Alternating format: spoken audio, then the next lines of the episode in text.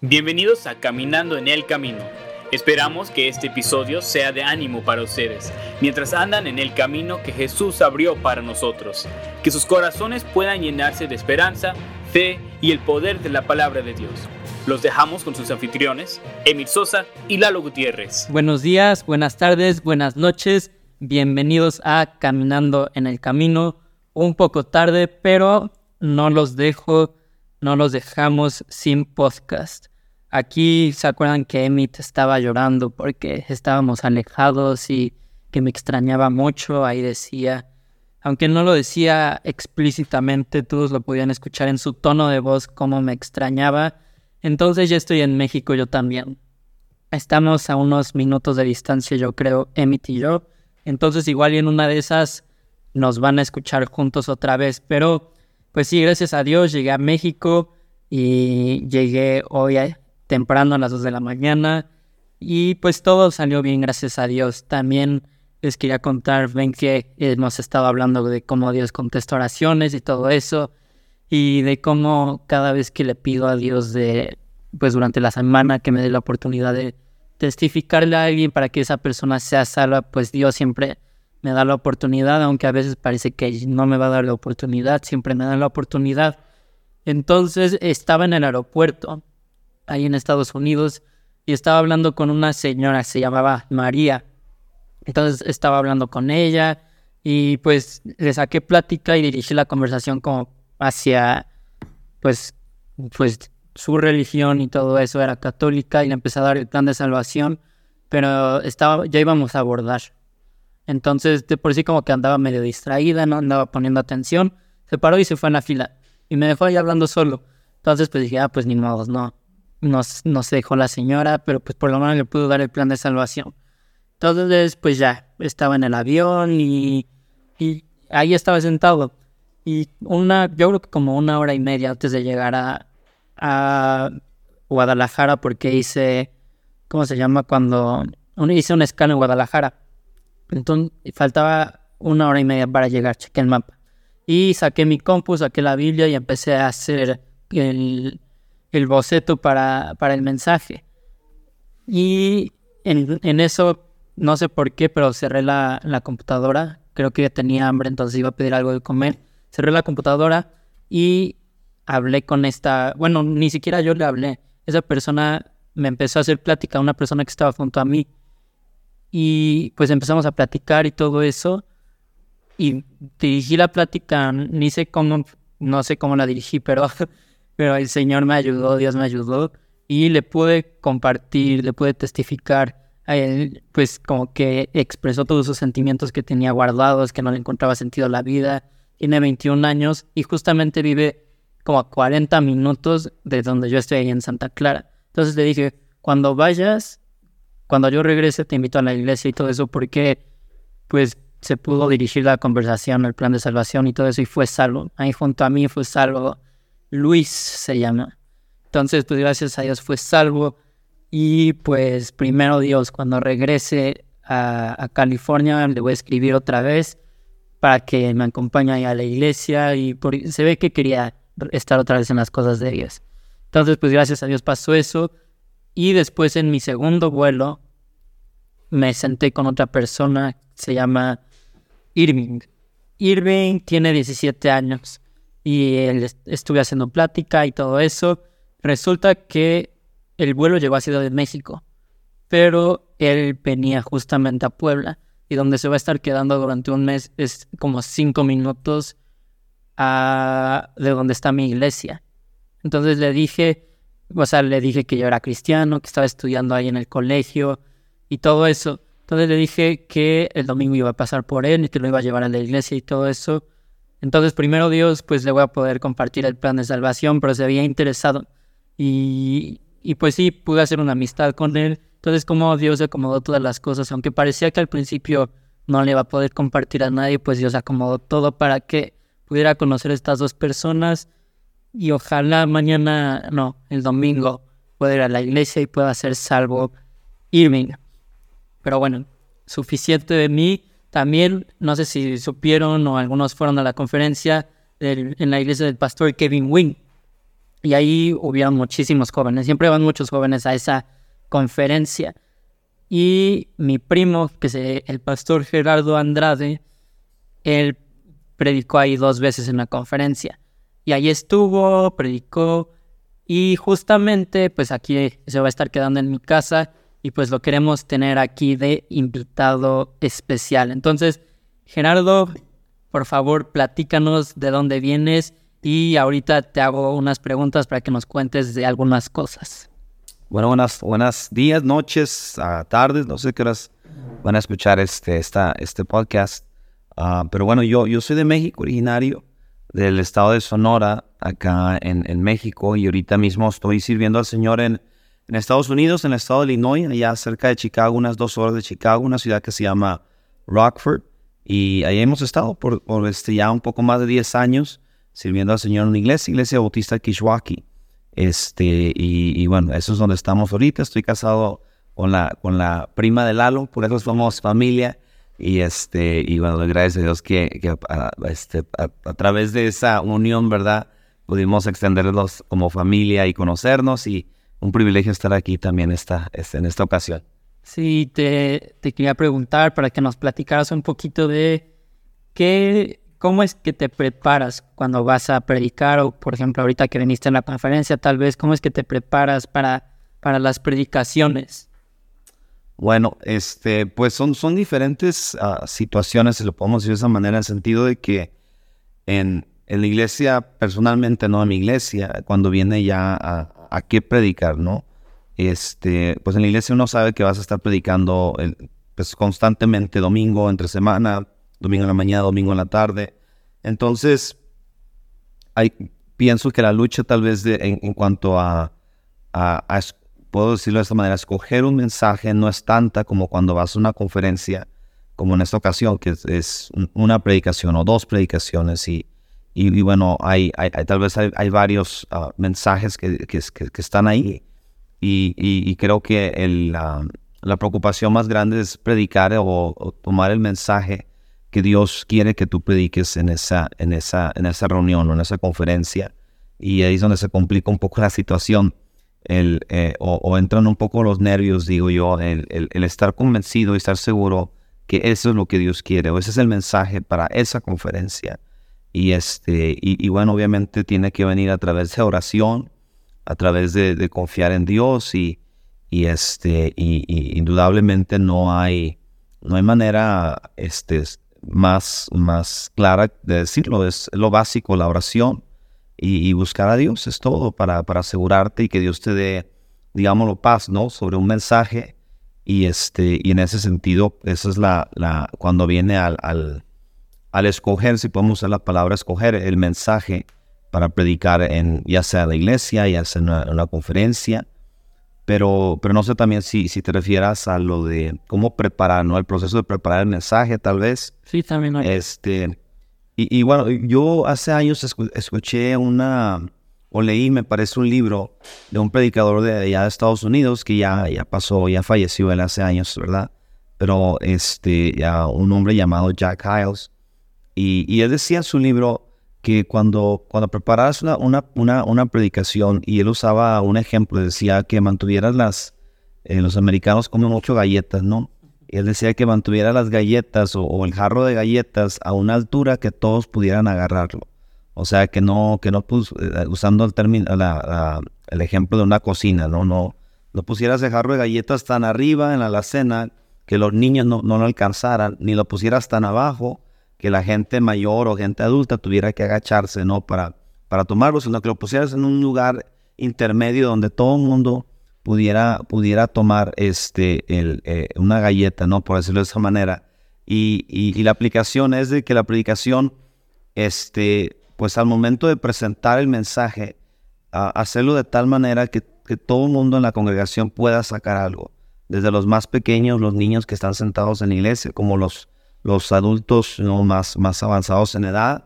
Y, igualmente cuando viene lo espiritual, desde el más nuevo espiritualmente hablando, que a lo mejor apenas tiene unos domingos o el primer domingo en la iglesia, tanto el más que tiene más tiempo como cristiano, que, que todos pudieran sacar provecho de eso y, este, que hubiera un, balance ¿no? Eh, eh, en presentar y, Y, cuando viene el proceso, entonces, para poder presentar una predicación que, parece muy sencilla al momento, tiene que haber un trasfondo, ¿no? De, estudio. Y a veces predicaciones que a lo mejor parecieran muy sencillas, este, son a veces las que uno pasa más tiempo preparándose, estudiándolo. Y precisamente para eso, para hacer de una verdad profunda, prepararte de tal manera estudiando eh, ya sea el origen de las palabras, ya sea el contexto del versículo, viendo otros versículos que hablan del tema, y el momento entonces ya de hacer el bosquejo final, hacerlo de tal manera tan sencilla, digámoslo así, que todo el mundo lo pueda entender, que todo el mundo le pueda sacar provecho.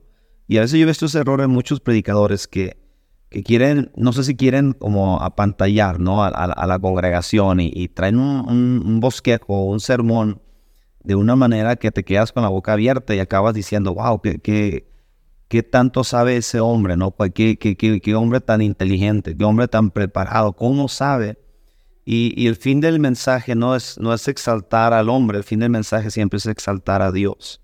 Entonces queremos que al final del día los hermanos, el oyente, la congregación, no, no lleguen a la conclusión de decir, wow, cuánto sabe ese predicador, cuánto conocimiento tiene, pero que lleguen a concluir y decir qué gran Dios tenemos, este, y que sea Dios el, que sea glorificado a través del mensaje, porque ese es el fin del mensaje, que exaltar a Dios y, que la congregación o, el hombre, las personas sean atraídas y sean llevadas hacia Dios y no hacia el hombre. Entonces, eh, en la preparación, pues obviamente tenemos que, poner lo básico, ¿no?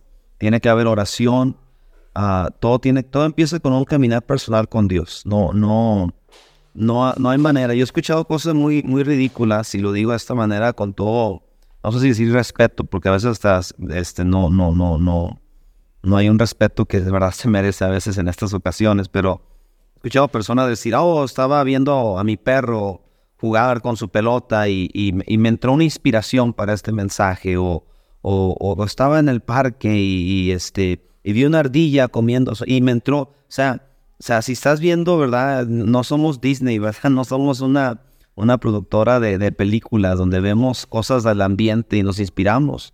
La, inspiración tiene que venir de la palabra de Dios. Y el mensaje que tiene que venir es la esencia es, primordial del mensaje, tiene que ser la palabra de Dios. Y que me temo que muchas veces eh, tenemos personas predicando, preparando mensajes que, que no tienen un caminar, un devocional propio y, personal, ¿no? Con Dios. Y, ahí empieza todo. Caminar con Dios, tu lectura bíblica.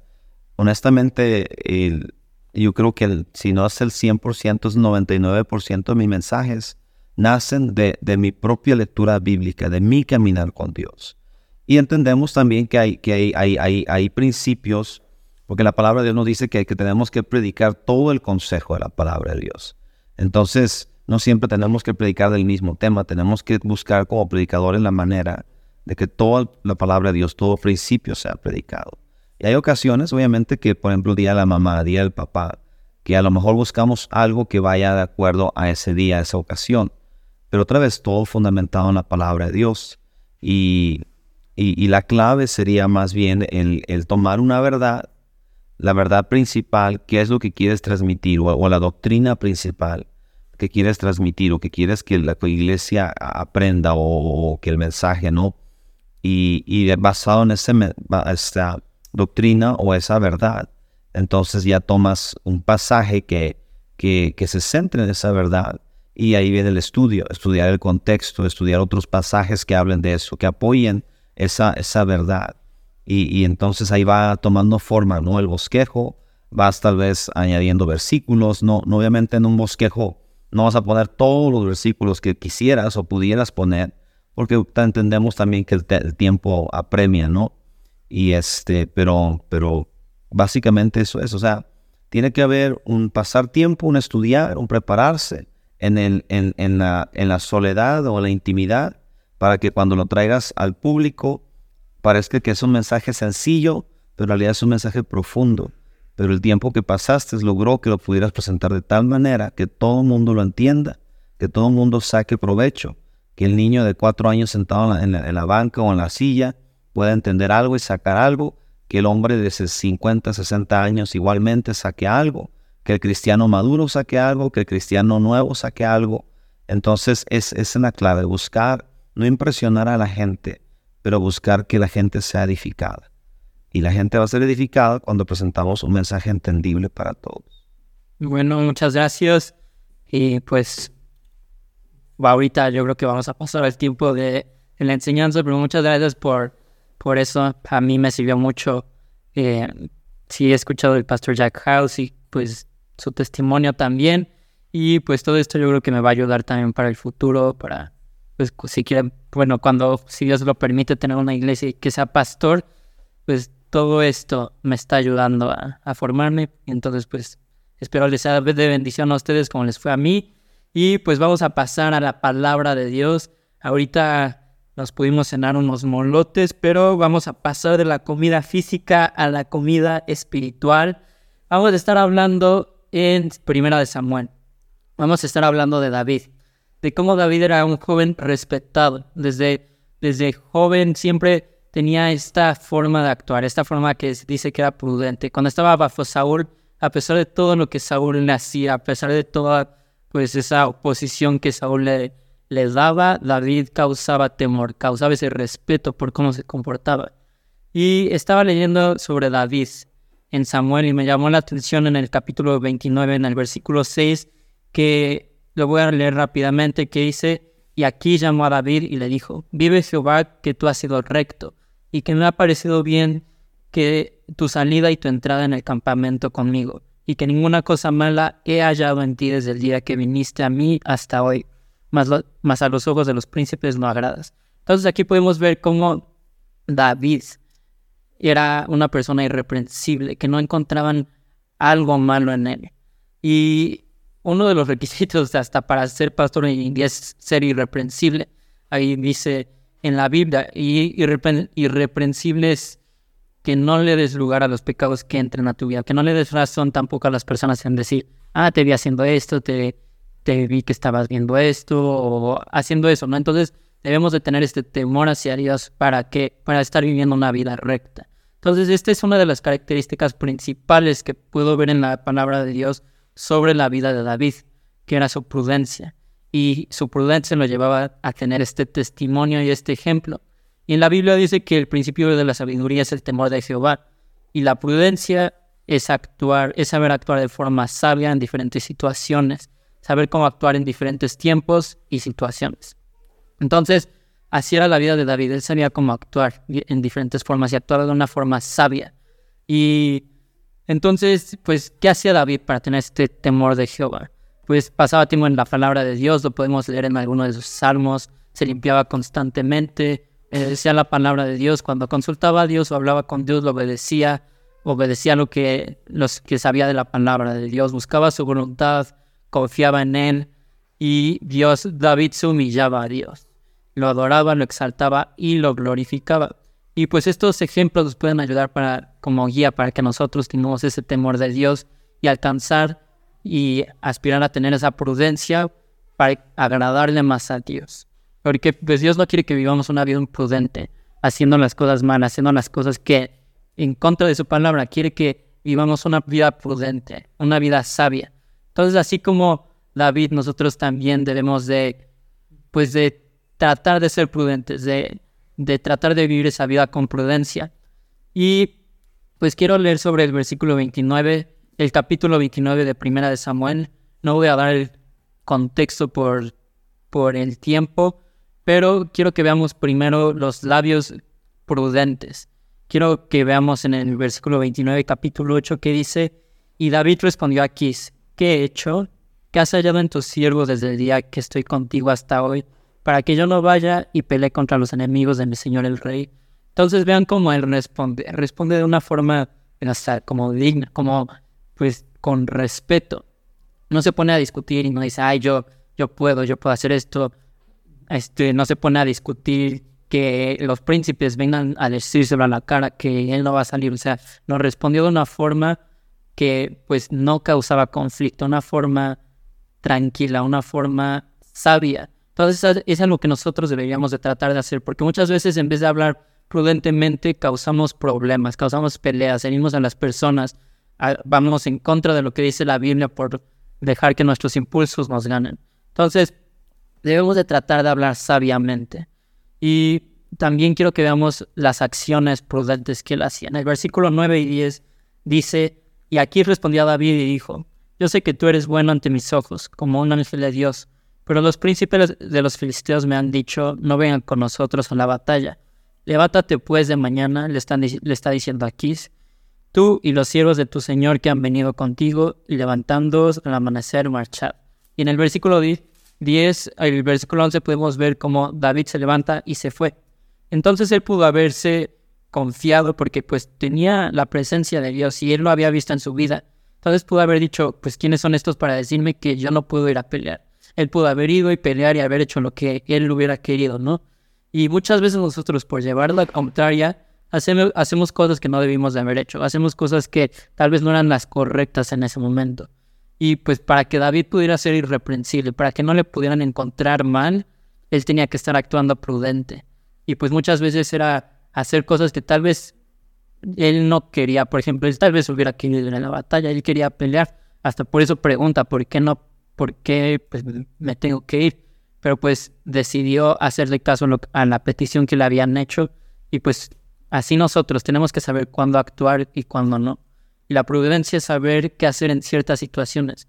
Y muchas veces, a veces es mejor retirarse del conflicto y, y retirarse. A veces tenemos que esperar en algo y no actuar alocadamente y hacerlo en nuestros tiempos. Y para terminar, quiero que veamos su reacción prudente. En el capítulo 30, pues David ya se había ido y en el versículo 6 dice cómo él estaba en angustia y lo querían apedrear, apedrear.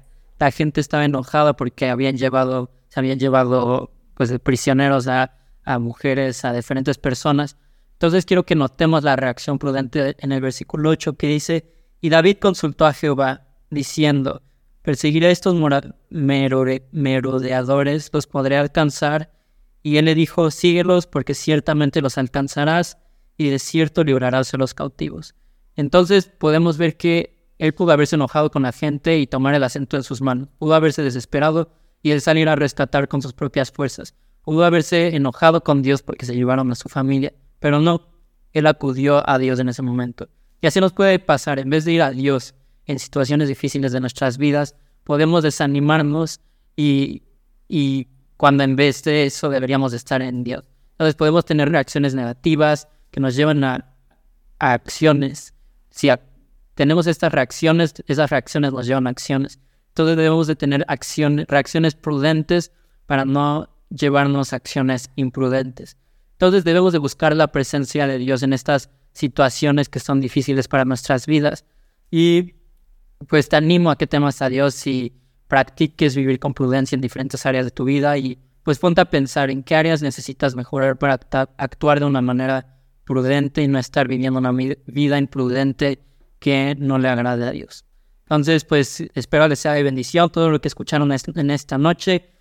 Gracias por escucharnos y nos vemos en el próximo capítulo placer haber estado aquí con ustedes. Nos vemos pronto. Nos vemos. Gracias por escuchar Caminando en el Camino. Asegúrense de suscribirse y conectarse en donde sea que nos estén escuchando. También síganos en Instagram y Facebook para poder estar al tanto de nuestros nuevos episodios en Caminando en el Camino. Nos vemos en el próximo episodio.